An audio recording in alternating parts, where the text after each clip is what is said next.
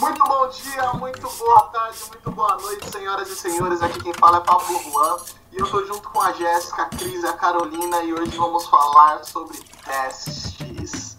Pois é, eles existem e são executados, certo?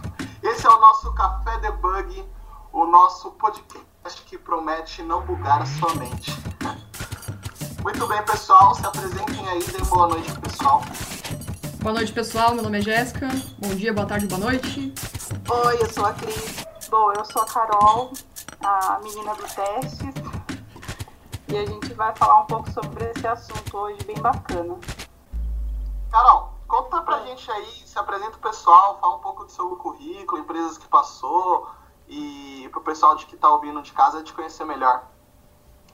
Beleza. Bom, eu já trabalho nessa área já fazem sete anos como eu falei, assim, eu, como fazem sete anos, essa, essa área teve muita transformação depois que as empresas começaram a usar as metodologias ágeis para desenvolvimento e tudo mais. É, muita coisa do que eu sei eu busquei, aprendi sozinha na raça. É, nunca fiquei dependendo muito de ninguém para aprender as coisas. Eu comecei como estagiária né, na, na primeira empresa que eu trabalhei como testes, eu, eu com testes eu comecei como estagiária e eu basicamente fazia documentação do software, né? Desenvolvia alguns manuais para os usuários.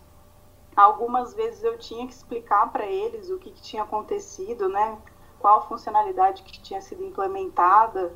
E assim, eu, eles perceberam que eu tinha essa facilidade. Aí eu fui efetivada e fui colocada na área de testes.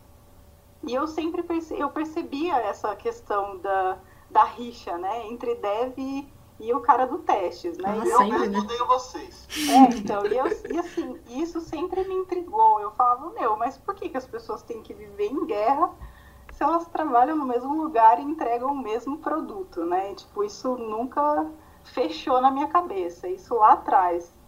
E aí eu comecei a questionar, sabe? Eu falar, gente, por que que a área de testes tem que ficar apartada do desenvolvimento. Por que, que a gente tem que testar no final do processo? Tipo, e aí fica aquele retrabalho o tempo inteiro, inteiro, né? Você encontra o erro, devolve, aí o desenvolvedor fica puto, vai lá, desenvolve, devolve, fica, que ele vai e volta, né? E, tipo, é bem trabalhoso. E eu percebia essa dificuldade na comunicação em testes e os caras de desenvolvimento. E na, nessa empresa que eu trabalhava, eles já faziam aquelas reuniões diárias, né? Que era, que era do Scrum. E aí eu comecei a perguntar para os caras, falei, mano, o que, que vocês fazem aí todo dia em pé aí, 15 minutos? E aí a gente, eu comecei a entender toda essa cultura deles e tentar fazer com que a, a nossa área de testes, que era bem pequena naquela época, fosse integrada com a equipe de desenvolvimento. E aí a gente começou a participar das, das reuniões de planejamento, sabe, fazer, tipo, todo o levantamento, né, do cenário, análise, quanto tempo a gente ia demorar para testar, para desenvolver, sabe? E, e, o que acontece quando você faz isso? Você, é, to, todo mundo entra no é, nivelamento. Tipo, todo mundo começa a entender a funcionalidade, a necessidade do cliente desde o começo. E isso, para mim, é sensacional. Porque pensa assim, enquanto, enquanto o cara está desenvolvendo, eu já tenho conhecimento do que vai ser entregue. E, e muitas vezes, nessas reuniões, o cara que é da qualidade, ele pode falar, não, mas e se acontecer tal coisa? Tipo, se o cliente tentar fazer de outra forma esse cenário Aí ele já pensa e pode mapear isso no teste unitário dele, entendeu? E isso é um, assim, é um avanço muito grande que hoje em dia, infelizmente, não, não são todas as empresas que praticam isso. É, a gente vê empresas realmente trabalhando da forma tradicional, ou seja, desenvolve e libera né, no final para o pro, pro, pro tester, né? E outras não, já conseguem mesclar. Na empresa que eu estou hoje, eu tenho esses dois cenários. Eu trabalho dessas duas formas. Então, eu tenho que ficar ligando e desligando a chavinha o tempo inteiro. Mas é um desafio grande que, assim, a gente não pode se acomodar. essa é um, uma primeira introdução aí do que, que é essa área. Olha, Pablo, você não pode ter raiva de mim. Viu? Você tem raiva dos devs? Não, não. Hoje, hoje a gente tá de figuinhas, só hoje. tá bom. Bacana. Bom, é. Pra vocês que estão ouvindo, sente o currículo da, da, da nossa entrevistada de hoje. Ela passou pela Porto Seguro, pelo Banco Votorantim, pela Bovespa como arquiteta de testes. E aí eu acho bem incrível essa experiência, né? Conta pra gente como foi trabalhar como arquiteta de testes da Bovespa. Ah, isso que você comentou achei bem bacana. É... Ah, teve uma fase assim da, da minha carreira que eu era muito preocupada com isso, de trabalhar com vários segmentos. Eu sempre trabalhei nessas empresas como prestadora, né? E, e o que me fascinava era exatamente essa diversidade, de poder hoje estar num, num projeto X, que era de, de financeira, e no outro, no outro mês poder estar num projeto da, da Bovespa, por exemplo.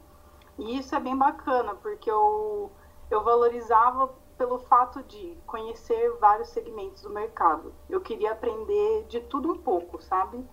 Isso dá um know-how muito grande para a pessoa ter expertise na hora de, de, de, de, criar um cenário de teste, entendeu? Você acaba tendo contato com várias pessoas. E assim, eu sempre valorizei isso e isso foi muito bacana.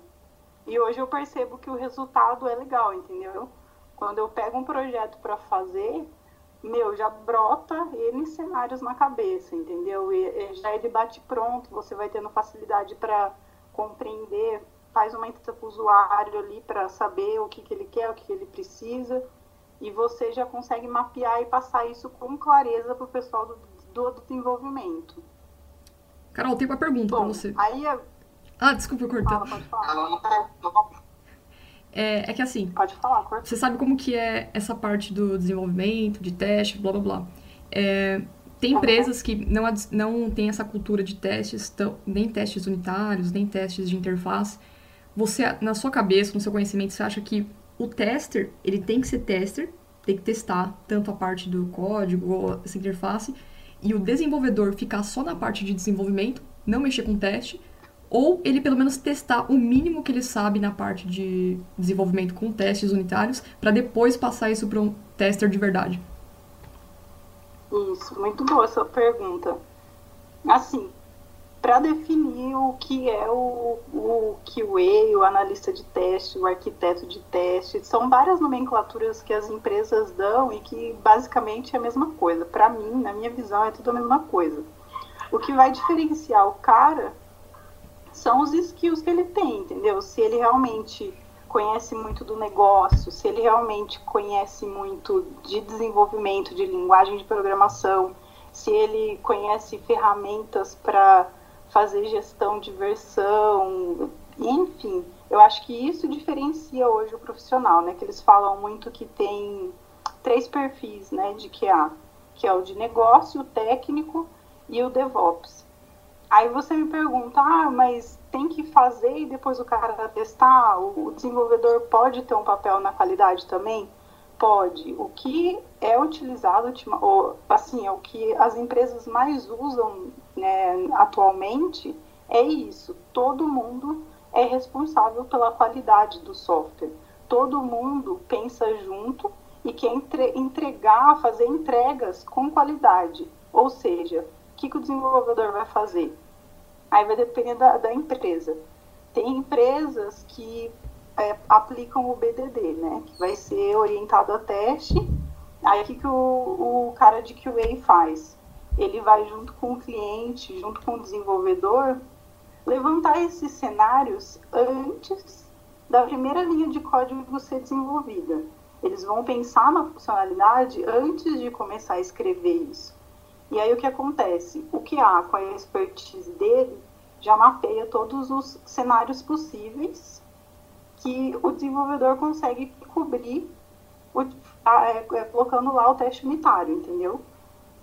E aí tem empresas que é, utilizam a pirâmide também de automação, né? Tem, assim, eu não, não, não vi ainda a empresa perfeita que consegue mapear todos os, os, níveis de teste, né? Que seria o unitário, o de serviço e o de interface.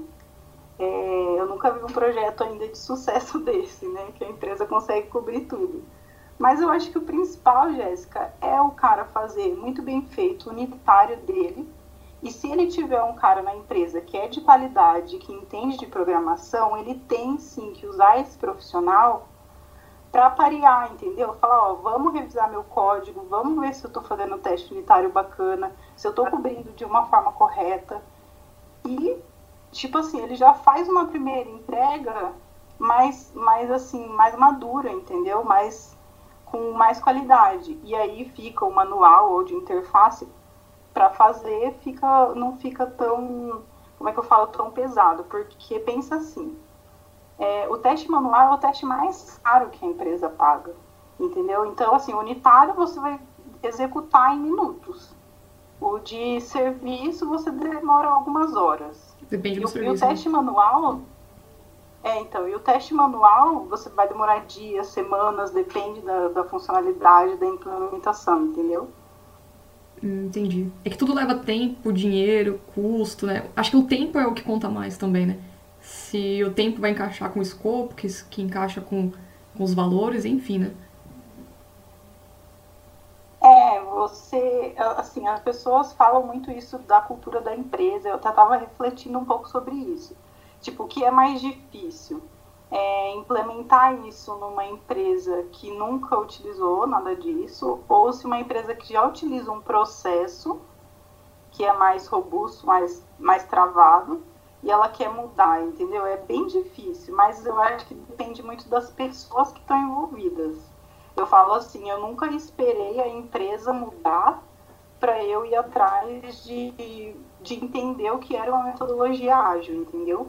Uhum. Eu tento aplicar, assim, mesmo, mesmo todos os times que eu trabalho hoje não utilizando a metodologia ágil, eu tento aplicar da minha forma, entendeu? Eu tento me manter atualizada do que o mercado está usando, de quais são as vantagens, e eu tento mostrar isso para eles a todo tempo. Só que eu falo assim, tipo, você que tem que seguir buscando informação. Mas algumas empresas realmente vão ser difíceis e outras impossíveis eu trabalhei em fábrica de testes também. Aí eles já têm um processo bem mais travado. Para você implementar uma metodologia ágil é bem difícil, entendeu? Nossa. Carol, é, você comentou sobre várias coisas interessantes né, nessa sua resposta, né? Sobre coisas que eu tenho várias perguntas para fazer, que são uhum. orçamentos e tal. Mas uma delas é, que me interessou bastante foi que você comentou sobre BDD, né? E é BDD funciona? Você já trabalhou em um lugar que, que funciona bem isso e tal? Porque às vezes eu acho que eu ouço muita gente falar sobre isso, eu mesmo falo sobre isso, até gosto de trabalhar nos meus projetos pessoais, mas em grandes empresas eu vi isso funcionando muito pouco. É, é assim, concordo em partes com você. Eu acho que assim, eu aprendi muito com o BDD é, na forma de escrever os cenários, entendeu? De, é, eu acho que me ajudou muito é, no fato de pensar antes com o desenvolvedor. É, assim, a empresa que eu consegui evoluir mais foi assim, a gente sempre tinha as reuniões de planejamento e sempre a gente pensava em cenários juntos, entendeu? Tipo, desenvolvedor e QA. O ideal você fazer a reunião com o cliente também, uma reunião mais rápida, fazer você o cliente e ou o cara de negócio ou algum desenvolvedor. Eu acredito que funciona assim, é bem bacana. É, você vai ter um documento bem legal do, do sistema, né, de todos os cenários, e você consegue dar uma manutenção mais rápida nesses cenários. É, não sei se você chegou a usar alguma ferramenta para fazer esses cenários ou não, mas o pessoal usa muito o Cucumber, né, para fazer. Eu escrevo os cenários nesse, nessa linguagem e assim é bem mais fácil. Fica um documento bacana que, que resumindo ele vai ter o que? Ele vai ter a história que é lá a história que o cliente quer, né? Por exemplo, ah, eu preciso de um botão azul na tela para que eu possa fazer tal coisa, entendeu? E aí depois você começa a delimitar esses cenários, né? Ah, eu preciso verificar o botão de tal forma. Aí você coloca lá, dado que eu estou no sistema, na tela tal, quando eu clicar no botão vai acontecer tal coisa. Pensa, isso é um documento muito bom pro tanto para vocês desenvolvedores quanto para o cliente. Tem empresas que eu já vi em alguns eventos as pessoas comentarem que eles disponibilizam esse documento para o cliente. Tipo assim, eles criam doc essa documentação, ah, é, mandam, já... mandam, mandam para o cliente dar o ok, entendeu? Ou seja, o cliente vai, vai ver ali todos os cenários que estão mapeados e aí ele vai dar o ok dele, entendeu? Isso é Sim, é muito eu já, traba... eu já trabalhei assim também, mas eu, eu, eu gosto inclusive do BDD, eu gosto bastante. É, eu geralmente quando eu, eu sou desenvolvedor da .NET, né, então eu uso o framework da .NET, que é a SpecFlow, né, para fazer o BDD. Mas eu digo assim que em, em, grandes empresas eu, eu vi pouco isso. Você, você viu bastante nas empresas que você trabalhou? Eu, assim, eu vi mais nessa empresa que eu tô atualmente, né? Porque antes eu tava mais em fábrica de software, eu não tava diretamente na área de desenvolvimento. Mas o pessoal que desenvolve eu vejo muito usando. Acho bacana essas metodologias, ah, aplicar testes também. Mas o que eu sinto, é o que eu percebo é que assim, como eu acho assim, o BDD você tem que ter um cara de qualidade que manja do negócio, entendeu? Tem que ter é, alguém então. com essa expertise. Se você não tiver esse apoio, é meio complicado. Porque você vai se limitar muito no, nos cenários, entendeu? Vai ser um cenário que você vai cobrir no, no unitário, por exemplo. Então, tendo alguém de negócio vai te dar uma visão mais ampla. Isso a, a ser teste, sabe? Porque eu fico imaginando, tipo, passar um monte tempo procurando, tirando dúvida, é, vendo onde que tá o erro. O que leva, tipo, o que leva você gostar tanto de testar e achar, tipo, defeito? O que leva você, tipo, achar, gostar dessa profissão? Essa é uma grande dúvida que eu tenho quando a pessoa fala que é teste. Legal sua pergunta. Bom, o que eu tive sempre claro para mim por que, que eu gosto de, da área de testes, porque, assim, são N motivos. Mas o principal que eu posso te dizer é que, assim, a minha maior satisfação é ver o cliente recebendo o que foi solicitado e, tipo, ficar satisfeito com o que ele, com o que ele precisa e utilizar aquilo de forma adequada. Eu, a visão que eu tenho é essa. Eu acho que o teste serve para isso, para você atender a necessidade do cliente. E eu falo assim, quando eu tô lá testando, eu não coloco a Carol ali, entendeu? Por isso que eu não, nunca entendi essa rivalidade entre dev e QA. Porque eu sou só a representante do cliente. É o mesmo time, entendeu? né? Eu... Exato, é o mesmo time. E é melhor eu gritar na orelha do dev e falar, mano, vamos pensar porque tá errado e não sei o quê, do que o cliente ligar lá e fazer o escândalo, entendeu? Eu acho que a gente pode prevenir esse esse estresse todo, porque, porque assim, eu odeio, sério, eu odeio quando o cliente liga falando que tem alguma coisa errada.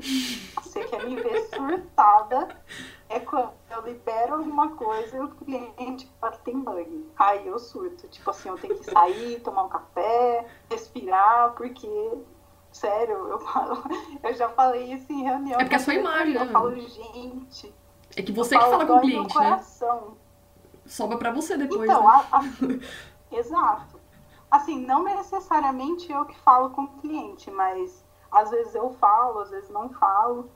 Mas assim, quando eu trabalhava muito em fábrica de software, o que que acontecia? Que nem no Banco Votorantim lá, eu testava, a gente tinha área de, de QA, a gente fazia todos os testes possíveis e imagináveis, e depois que a gente validava, ia para a área de negócio validar. E aí o que, que a gente tinha que fazer? Se um cara de negócio encontrasse um bug, eu que ia ter que explicar o porquê que eu não testei aquilo por que, que eu não encontrei aquele bug. Entendeu? Então, assim, era questão de honra fazer aquilo bem feito, entendeu? Para chegar lá e não ter bug.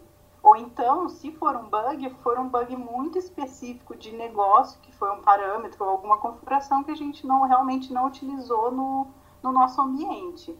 Mas isso geralmente a gente faz um acordo antes, quando as duas áreas vão validar, né? Por exemplo, ah, a área de negócio vai validar? Beleza, então, regra de negócio você valida e eu valido as funcionalidades básicas. Beleza, beleza, mas isso é acordado antes. E é isso, eu não sei se eu te respondi, Cris. Não, respondeu muito bem. Pode falar, Paulo.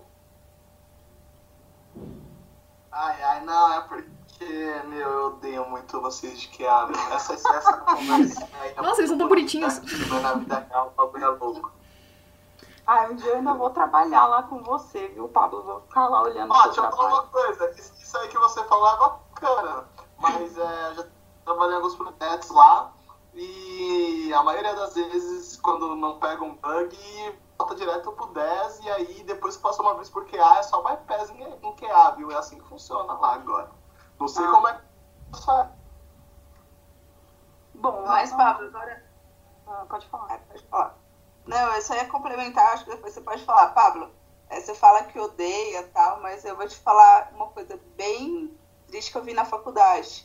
Tipo, quando você não conserta um bug ou um erro logo na sua fase de desenvolvimento e deixar para consertar isso lá na frente, o custo que você tem de manutenção no projeto e o custo para você trabalhar é tipo que nem você fizesse um outro projeto.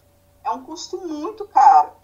Por mais que a gente odeie o que a Aspen pegue no nosso pé, é muito melhor e produtivo para o futuro mesmo. É algo que você pensa Não. pensando no futuro.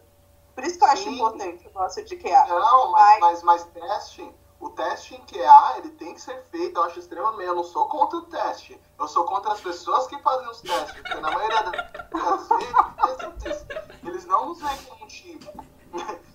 Não, você entendeu? Porra, eu sou Carol. super a favor de ser teste, tem que existir esse teste. Mas é. Não, Carol, você sabe que é verdade. Tem- não, não tô dizendo que é o seu caso, porque eu nunca trabalhei com você.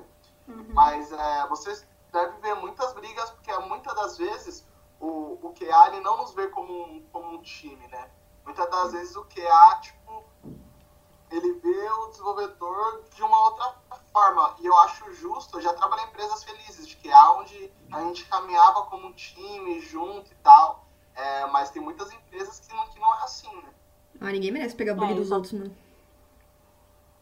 É, é, foi aquilo que eu te falei. Eu, desde o começo, eu percebia essa rivalidade e isso me incomodava.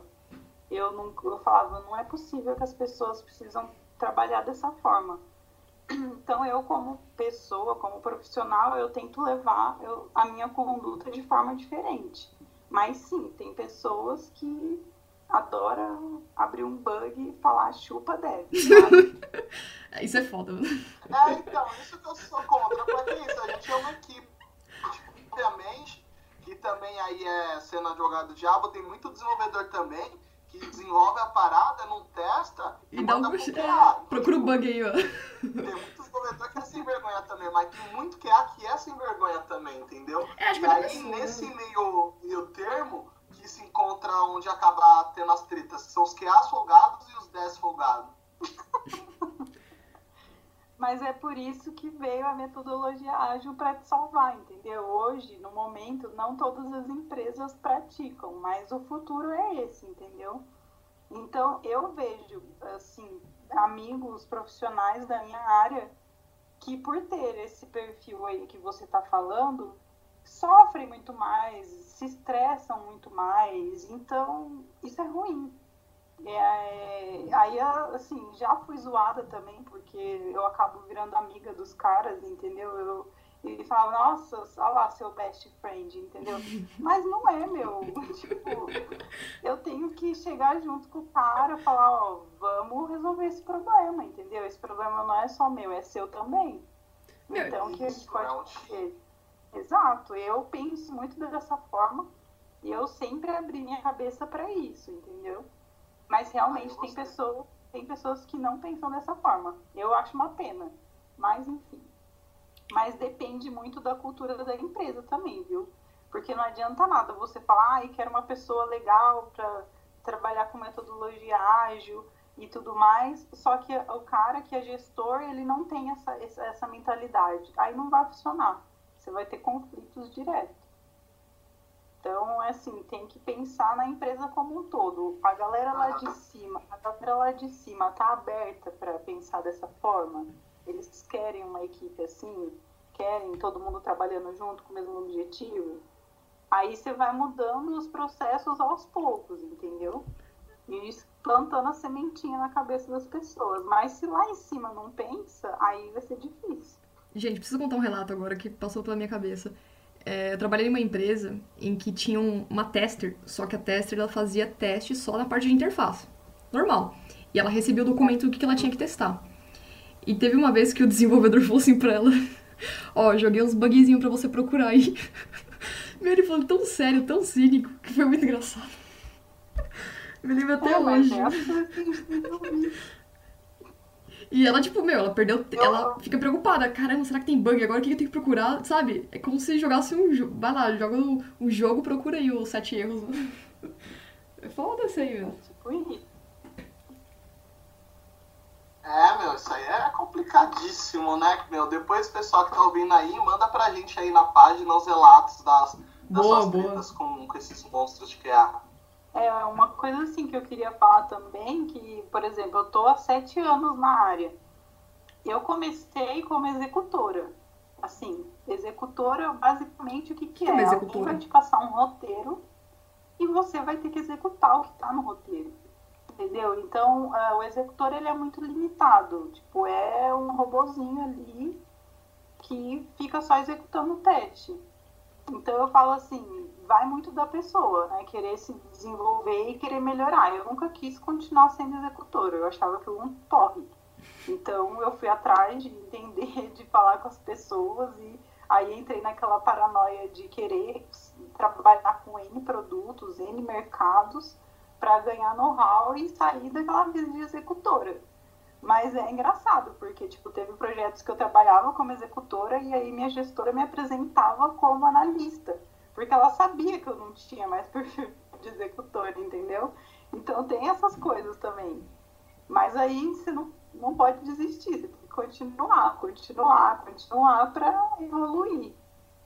Então hoje o que acontece? Esses testes que é o, pegar o roteirinho e executar o passo a passo, hoje isso é feito de forma automática, entendeu?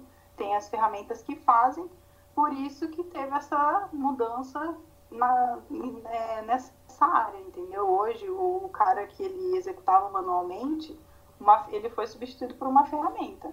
Então, se ele não, não busca conhecer, ser mais analítico. Graças a Deus.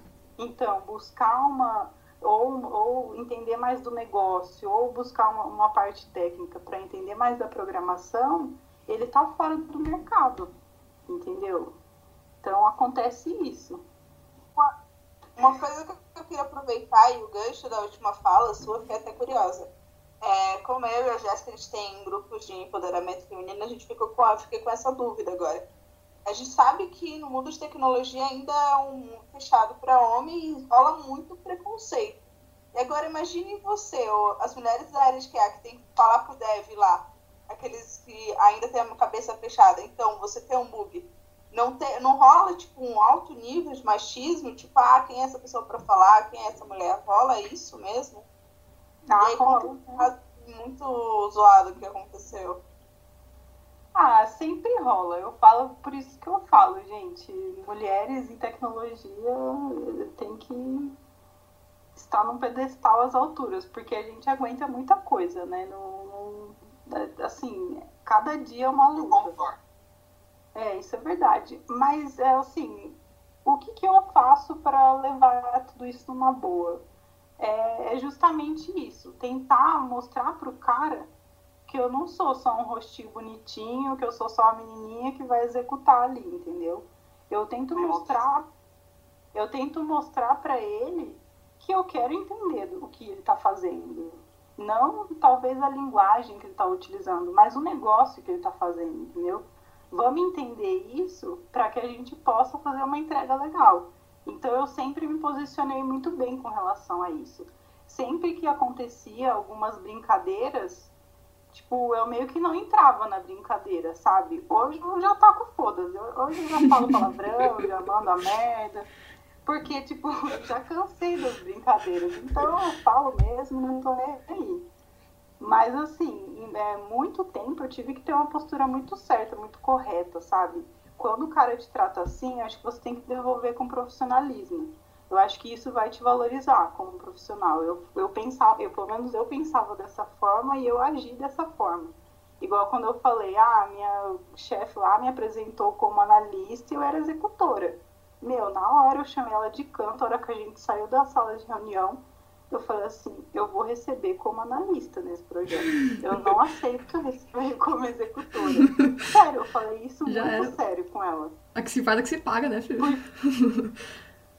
Mas é, gente, isso é um absurdo. Então eu falo assim, essa coragem que eu tenho para falar, eu não sei de onde vem.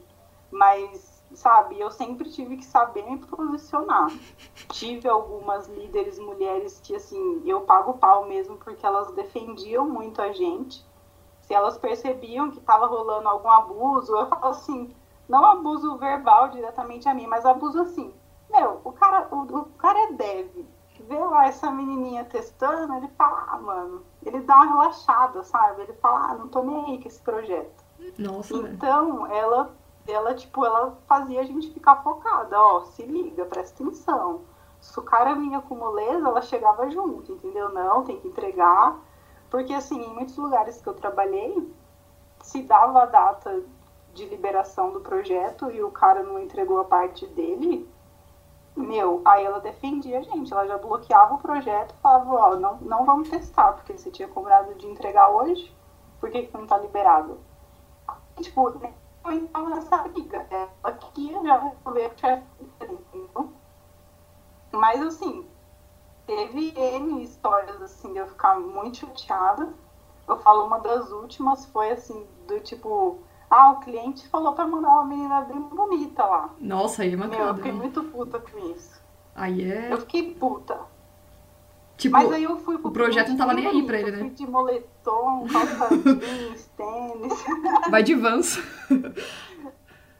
Mas é, porque eu falo assim, eu sou vaidosa, assim, eu gosto de. Não, mas o que ele quis dizer. Trabalhar. O que ele quis dizer é que, tipo, é. não tava nem aí com o projeto. Ah, manda uma pessoa bonita. O que, que ele quis dizer com isso, né? Que, que o foco dele não vai é, ser o projeto. Então. Exato. É, eu, eu acho. E não vai nem prestar atenção no que você tá falando. É. Aí ele. Exato. É. Aí suas palavras nem têm valor. Eu, mas eu falo assim, gente, não é possível que a pessoa fala um negócio desse. Uma pessoa né, bonita, acho que eu queria. acho que é. é não, e o pior é que isso aí tem muito, velho. Isso aí tem muito. E até Nossa. algo que eu tava comentando com uma amiga, uma outra amiga minha que também trabalha com TI, é que fora esse preconceito de ah, menina bonitinha, ah, menina frágil, tem o lance também, se a menina cresce, já, já tem uns comentários do tipo, ah, ela tá dando pro chefe, ah, é. aquela qualidade. Isso, isso me deixa bem magoado, já fez arrumar várias tretas em vários lugares. Mas é, Pablo, eu falo assim, eu escutei esse tipo de coisa de colegas da mesma área, entendeu? Esse tipo de comentário, ah, fez teste de sofá, tipo, tipo assim, a pessoa nem te conhece. E vai ser umas brincadeiras. Faz uma semana com você, não sabe nada de você e, e joga uma dessa, entendeu? Eu falo, é bem complicado, mas como eu não faço esse tipo de coisa, eu acho absurdo quem faça. Então, mas às vezes eu paro e penso, falo, meu, essa pessoa não teve a mesma educação que eu tive. É igual eu falo, essa brincadeira aí da de mandar uma, uma menina bonita. O ambiente é totalmente machista, entendeu? Então, não vou ser eu a louca de falar para ele que ele tá errado, que ele. Meu, a educação que ele teve é essa. É lamentável, entendeu? É muito triste. Mas acontece muito. Então, é exatamente isso aí, Carol. Esse, esse lance aí, por isso que eu acho bacana o trabalho de vocês é, em combater esse, esse, preconceito e tal, e pregar empoderamento mesmo, porque não, não faz sentido nenhum isso que vem acontecendo. Inclusive, já passo o convite para você, a gente ia marcar de fazer um esse mês sobre empoderamento feminino, mas a gente vai fazer aí, aí acho que mês que vem. E aí seria legal se participar junto com a Carla e tal. Pô, a Carla é fera, hein? Escutei o podcast dela, ó Carla, Carla é zica. Carol, é, voltando sobre QA aqui, tem uma pergunta. É, meu, investimento em QA, velho. Geralmente no orçamento a última coisa que as pessoas pensam é, é o QA, principalmente as grandes empresas. O que você tem feito ou o que você faz para tentar mudar isso na cultura das empresas quando você entra e tal? É, exatamente. As pessoas ainda têm essa visão, né? De, ah, o que há é descartável, né? Se não precisar, a gente corta primeiro o que há. Mas, assim, o que eu faço é, é mostrar que o trabalho é importante, entendeu? Que os testes são importantes. É, que nem hoje eu no, numa situação assim, que se eu não fizesse o meu trabalho hoje, o cliente ia sofrer muito. Então eu falo assim, o meu papel hoje é importante, sempre foi importante. Porque se você não validar, o cliente vai reclamar. Pensa o tanto de ruído que ia gerar, ainda mais hoje para as empresas, que elas estão aí na, nas redes sociais, nesse meio digital, e qualquer coisinha que dá errado, o cara vai lá e divulga o nome dela para milhares de pessoas verem e acessar que está dando tudo errado, entendeu? Então, hoje as empresas, elas são muito preocupadas com a imagem também, né? Elas querem estar bem no mercado, nas mídias. Então, eu falo assim, por que não a gente tratar bem nosso cliente? Eu falo assim, eu, eu acho que o meu poder de convencimento é esse, cara. O cliente, ele precisa de um produto de qualidade. E o cliente, cada vez mais, ele está ficando mais crítico a, a, com relação ao produto que ele precisa. Porque hoje em dia, existem N, por exemplo, o aplicativo mobile. Existem N startups aí que desenvolvem, tipo, rapidinho para ele pode atender a necessidade dele. Então, ele pode simplesmente cancelar o contrato dele com a agência com a empresa A e para B, entendeu? Se a empresa não está atendendo o que ele precisa. Então, hoje o, o, o cara de qualidade, ele não faz mais só parte do teste final ele faz parte de todo o processo. Desde, tipo assim, ir lá falar com o cliente, levantar o que ele precisa, quais são os problemas que ele tem, levar esses problemas pro desenvolvedor, falar, ó, ele tem esse problema, vamos pensar na solução. O que, que a gente faz? A gente pensa na solução, apresenta para ele. Então eu falo assim, hoje em dia não é mais um, um trabalho descartável, entendeu? Porque a gente quer estar em, toda, em todo o processo, ali ajudando em todo momento. Uhum.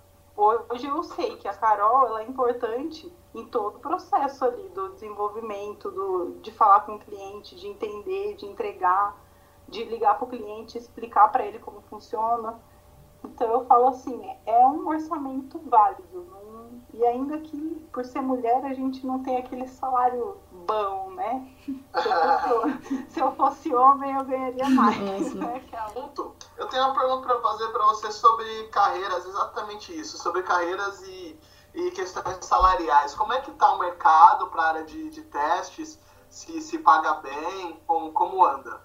É, isso era uma coisa que eu queria comentar também, que eu até tinha falado para a Jéssica. Tem várias pessoas me procurando e falando: Ah, Carol, eu preciso entrar na área de testes, ou eu preciso mudar de área, estou pensando em ir para a área de qualidade, o que, que eu faço, né? E eu achei bem bacana as pessoas me procurarem, porque, mas eu falo assim, acho que elas procuram porque eu realmente eu tenho essa predisposição para explicar, para ensinar, para falar, ó, oh, vai por ali, vai. E eu falo, eu nunca tive. Cara de eu tenho cara do quê? Geek? De rica. De rica, é mulheres ricas. Ah, queria ser A verdade. Já descobriu agora no arquivo secreto aqui que a Carol é rica. Vamos lá, deixa ela responder aí. Bom, então. Já perdi que eu tava fazendo, tava olhando minha conta bancária pra ver se eu sou rica mesmo. Mas não rolou. Então, eu, eu, assim, eu falo, eu penso, as pessoas me procuram e perguntam, tá, como é que eu vou para essa área? O que, que, eu, que eu tenho que fazer? A gente tem que partir da primeira análise. Você já, já, já entende de alguma linguagem de programação, lógica, essas coisas? Ah, você tem, você tem facilidade e você quer ir para a área de qualidade. Aí você tem um perfil mais técnico de QA. Aí o que, que você vai fazer? O que você pode fazer? Ou fazer alguns cursos na área de automação, que é basicamente aprender as ferramentas que o mercado está usando, né? aprender a instalar, utilizar, configurar, e você vai é, ser inserido na empresa para auxiliar o desenvolvedor, trabalhar junto com ele. Ah, não, Carol, mas eu não entendo de programação, eu não, não quero aprender linguagem. Vai ser mais difícil, porque assim, quando você olha o mercado, todas as vagas querem linguagem, ferramentas e tudo mais. Mas o que pode acontecer? Você pode entrar auxiliando nessa parte de negócio que é fazer o levantamento dos cenários antes de tudo, é, escrever esses cenários e tudo em conjunto com o desenvolvedor, com o cliente, para depois começar a parte da programação com outra pessoa. E tem o perfil mais técnico também, que é basicamente a pessoa ser mais ligada em infraestrutura, né? Que aí ele vai para vai, vai a parte técnica de infra, configurar ambiente, subir ambiente e tudo mais. Mas o que eu acho. Essa parte é a parte que mais dá errado, né, meu? É bem tenso, assim. Sempre que acontece algumas mudanças, né, é, é, um, é, um, é um ponto que tem bastante impacto, né? E outras coisas também é, assim, participar dos eventos, assim, conversar com as pessoas. Eu aprendo muito indo em eventos, ou, ou online, ou nos lugares, e nos meetups da, da vida. E assim, eu falo, eu nunca dependi muito das pessoas de ai, fazer um curso XPTO para aprender alguma coisa. Não, vai você, vai aprende, vai ler. É, todo mundo, assim, a maioria das pessoas criticam a certificação. Eu tirei a certificação, concordo em partes que sim, são materiais muito, muito antigos, né? Uma teoria muito antiga e o mercado já mudou bastante. Mas no começo foi o que me direcionou é, eu pegava muito aquele, aquele conteúdo, lia, tentava entender, tentava aplicar ele de alguma forma. E assim, meio que me direcionou e me deu uma base, assim, para entender um pouco o universo dos, dos testes numa, num conceito mais técnico, né? E acho que é isso. E leio bastante, gente. Tem tanto blog, tanta informação, tantas pessoas aí. E é isso. É, eu tinha colocado aqui, ó, para as pessoas lerem, lerem o. É, você falou, Jéssica, tipo, o que, que faz para mudar a cabeça da, das empresas, né? Isso também. Imprima, imprima o manifesto ágil e cola no mural da sua empresa. É o primeiro passo. Paga na cara deles. É o primeiro passo, entendeu? É, tipo isso. Então, é... Mas é isso, eu coloquei aqui o Manifesto Ágil, aí tem alguns livros de Agile Test. Passa os links depois tem pro um pessoal. Artigo, é, eu vou te mandar. Tem um, um, artigo muito bom da TW que fala sobre esses três perfis, né, do, do QA, que é bem bacana também. Abriu minha mente, assim, quando eu li. E depois eu te mando os links, você coloca junto aí no... Não sei se dá para colocar dá, na, dá, sim. descrição. Ah, então demorou. É, agora posso fazer minha pergunta? Não, é uma pergunta pode, simples. Pode, pode. É uma pergunta simples. Eu só queria saber se no seu futuro, no futuro que você imagina carros voando, é, sem nenhum verde na cidade, enfim, se você imagina o desenvolvedor tendo um skill de teste também. Ah, ele já tem, Jéssica. Pra mim, o Não, tipo, como obriga obrigação, sabe? Hoje, como... ele tem skill de teste. Mas na, numa pesquisa de vaga, sabe? De uma oportunidade, dele procurar um emprego e ter uma vaga lá solicitando, ó, é exigência que você tenha, tipo, é, banco de dados, desenvolvimento web, os caralho 4, e que você tenha testes também. Virgem teste. Eu já vi, ó, Jéssica, as vagas para teste hoje, que eu olhei hoje algumas, tipo assim, eu olho o perfil exigido, eu vejo um desenvolvedor ali. Tipo ah. assim, eles exigem que você tenha até experiência no desenvolvimento. Não basta você conhecer a linguagem. Você tem que provar que se praticou aquilo, entendeu? Uhum. Então, mas é, mas é o que eu falo, vai depender muito da empresa.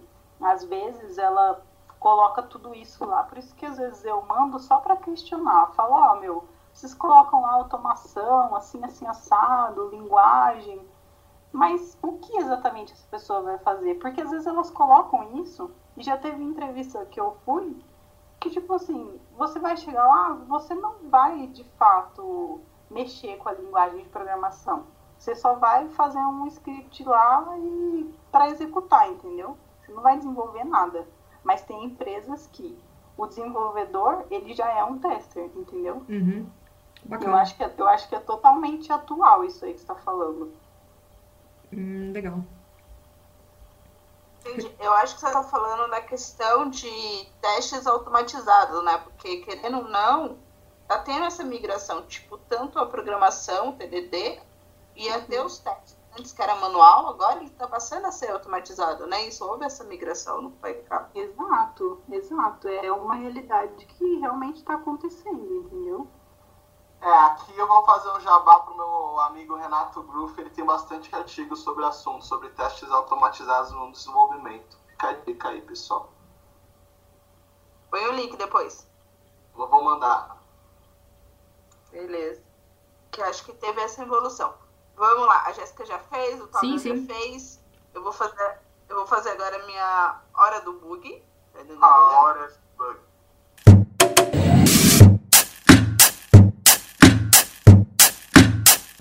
Então, a hora do bug hoje eu vou fazer até uma homenagem à minha amiga, que a gente estava com a discussão hoje, bem polêmica, porque era o seguinte, a gente estava fazendo, eu fiz o deploy no site, estava funcionando perfeitamente na área de teste, estava tudo bonitinho. Só que aí quando você faz o deploy e vai colocar no servidor do cliente, adivinha o que acontece? Nada funciona, as máquinas dão erro, conflito. E agora me fala você, como aí ela ficou questionando, mas você deveria ter testado, tudo deveria ter funcionado, falei, mas a gente testou, a gente fez tudo.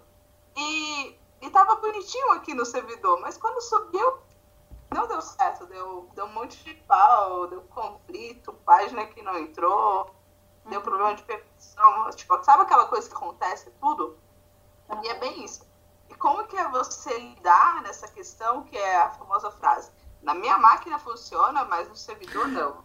Como é lidar com isso todo dia, entendeu? E além de tudo, manter a qualidade. Porque você fala, não, tem que manter rodando lá é, pro cliente. E a gente sabe que isso é muito complicado, porque a gente tem pouco prazo, tem que fazer tudo funcionar, tem que ter tudo qualidade. E na hora que sobe, sempre dá muito problema. Então, como que é lidar com isso e ainda manter a qualidade? Sendo que a gente sabe que o nosso tempo está sempre curto e a gente sempre está correndo atrás do tempo, porque qualquer erro pode demorar mais, piorar mais a sua situação. Como que é lidar todo dia com todo esse estresse, controlando, mantendo a qualidade, o tempo e o desenvolvedor estressado porque não está conseguindo resolver? Como que é? É legal sua pergunta, realmente acontece isso diariamente mesmo, e assim, é um estresse muito grande. Mas é, começou a melhorar muito quando, eu quando a gente melhorou a questão de ambientes. Separar muito bem quais são os ambientes do dev, do QA, e aí libera para produção, entendeu? Então, assim, quando eu pego projetos que eu tenho ah, o ambiente bonitinho de QA, aí o cara sobe a atualização lá que ele desenvolveu e fala, Carol, testa aí, beleza. Quando isso acontece, é raramente liberar para o cliente da pau, entendeu? Agora, tem muitas vezes que ele fala, ai, Carol, tá corrido, testa no ambiente de desenvolvimento. Meu, eu quero morrer com isso. Porque eu sei que vai dar merda, entendeu? Vai dar merda. e sempre dá merda, não tem jeito.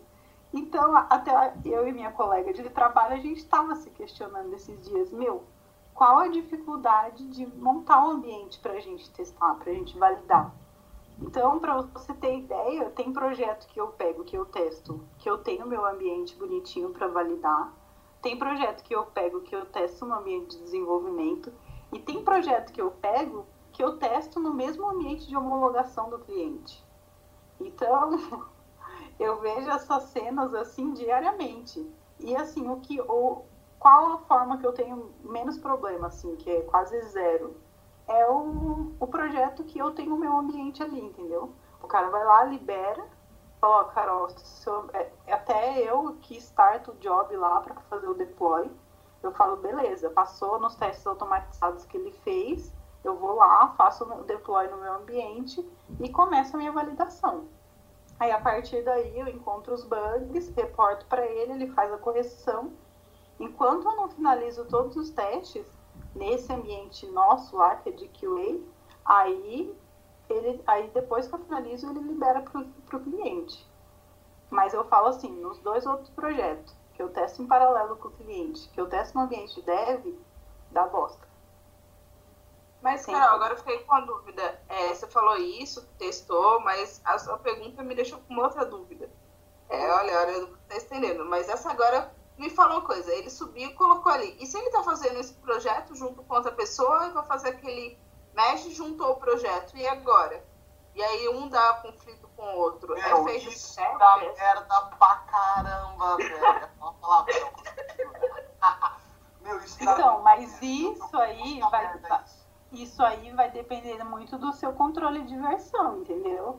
Ou seja, vai fazendo lá o, o, os commits e tal e depois libera isso. É, eu, eu falo assim, é... Tem equipes também, né? Tem que ter essa conversa, né? Uma equipe não pode Exato. de QA se a outra não libera. Exato.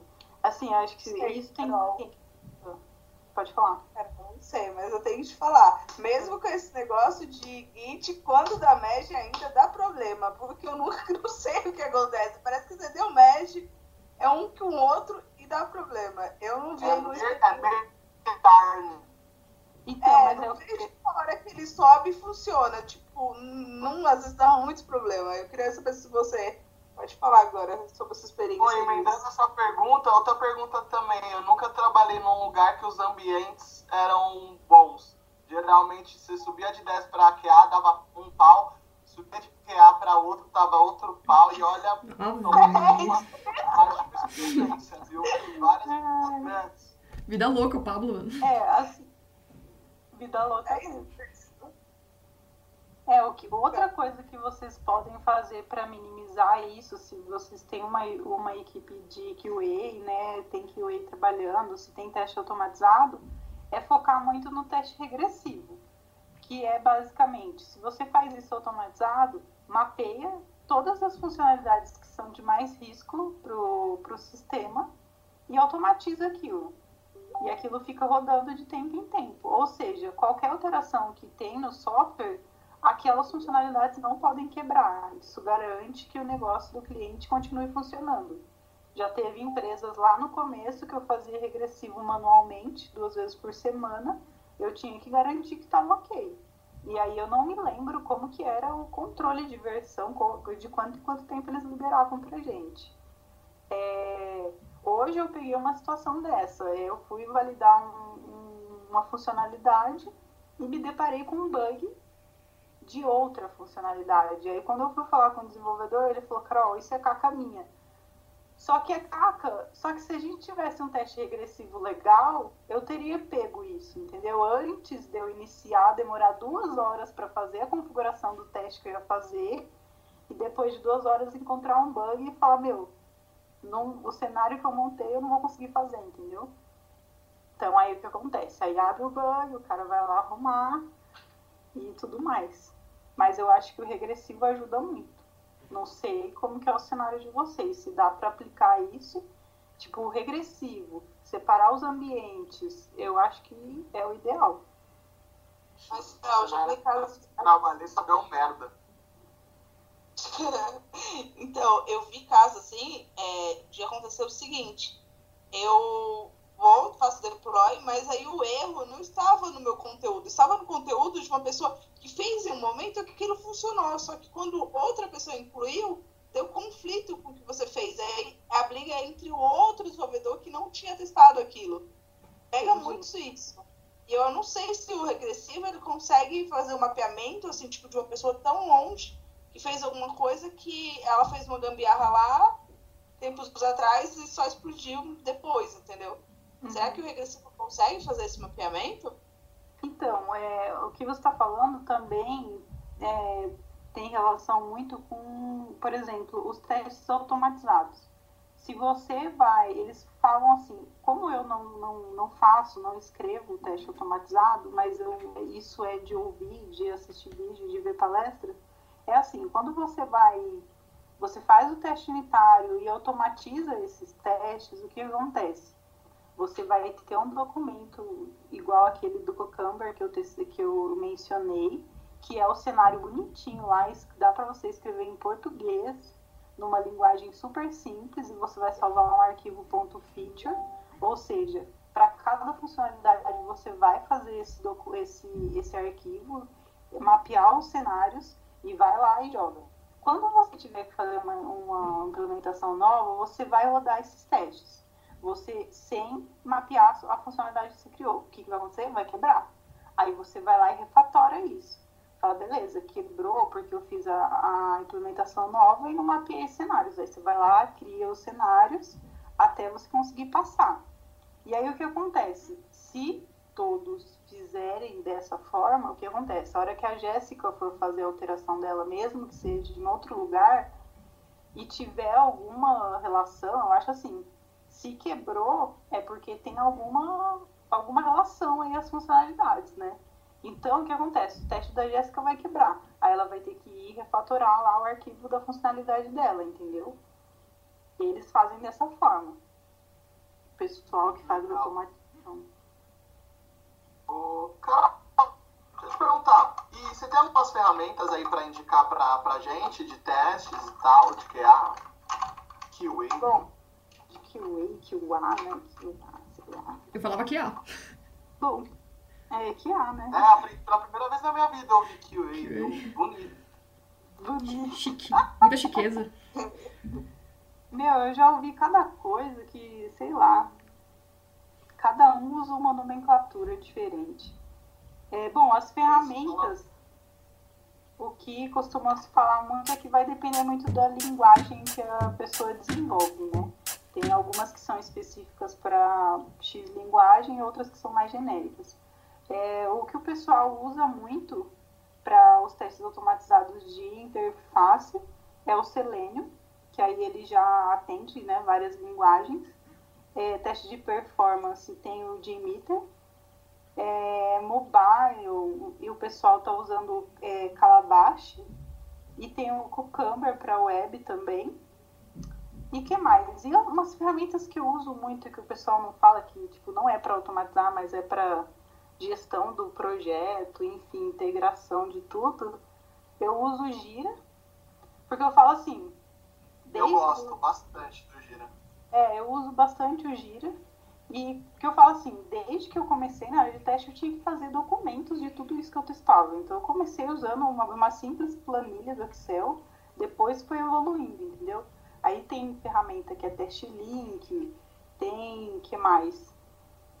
Teve uma que eu usei que era Team Foundation, que ele já ia fazendo o teste automatizado e então. É, o teste é da hora, ele, ele grava e tal, né? É, bem, bem completa também.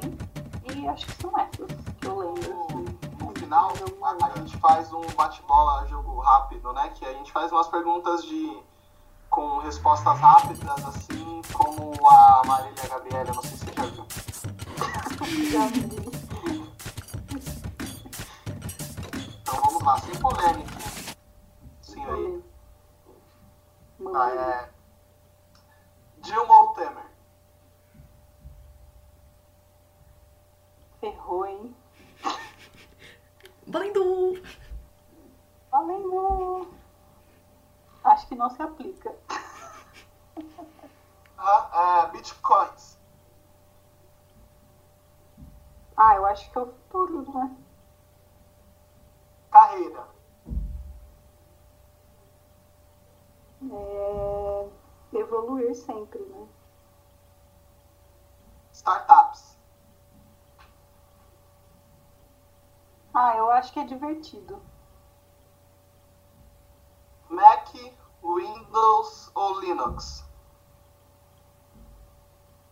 Depende, tem que testar em todas as plataformas, tem que validar em todas.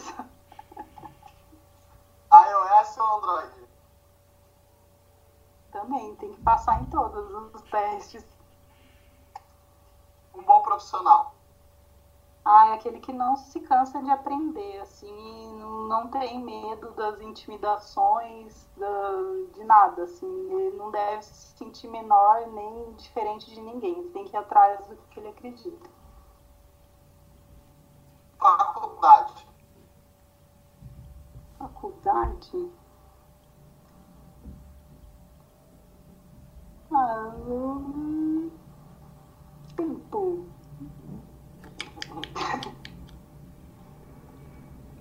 Ah, acho que pode ser uma, uma base, considerado base. Melhor empresa que já trabalhou. Eita, pô.